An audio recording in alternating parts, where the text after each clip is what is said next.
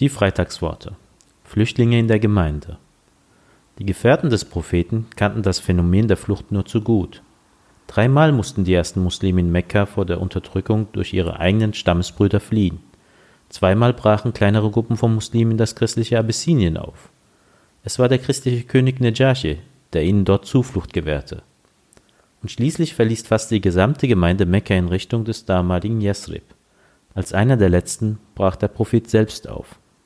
Seine Flucht aus Mekka und seine Auswanderung nach Medina haben für uns eine so große Bedeutung, dass dieses Datum zu Beginn der muslimischen Kalenderrechnung wurde. Nach und nach kamen hunderte Muslime als Glaubensflüchtlinge in die Stadt. Eine staatliche Fürsorge gab es nicht, auch keine Zeltlager und Sammelunterkünfte. Aber es hatte seinen Grund, dass diese Stadt später ehrenvoll nur noch als die Stadt des Propheten gelobt werden sollte, als Medina. Auf diese Flüchtlingskrise in den Jahren 622 nach Christus geht unter anderem der Vers 9 der Surah Hashr ein. Und die vor ihnen in Medina und im Glauben ihre Heimat fanden, lieben die, die als Auswanderer zu ihnen kamen. Sie finden in ihrem Inneren kein Bedürfnis nach dem, was ihnen gegeben wurde, und stellen sich selber hintan, selbst wenn bei ihnen Kargheit herrscht. Wer bewahrt wird vor seinem eigenen Geiz, der gehört zu jenen, denen es wohlergeht. Es waren die neuen Muslime in Medina, die mit den Neuankömmlingen ihr Dach, ihr Brot, ihre Datteln und ihr kostbares Wasser teilten. Einen allgemeinen Wohlstand gab es in der Stadt nicht.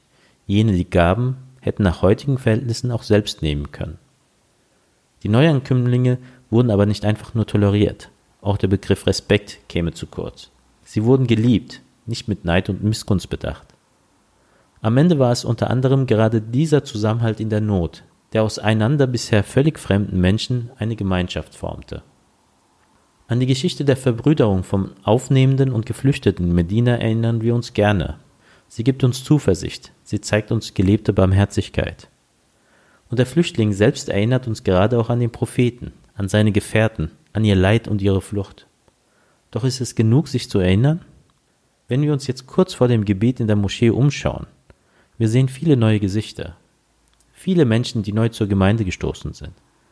Flüchtlinge aus Ländern wie Syrien, Afghanistan, aber auch Nordafrika und dem Balkan.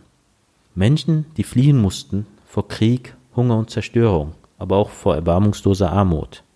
Die oft abfällig verwendete Bezeichnung Wirtschaftsflüchtling lässt uns nicht ansatzweise nachempfinden, welche Verzweiflung es bedeuten muss, die eigene Familie nicht ernähren zu können.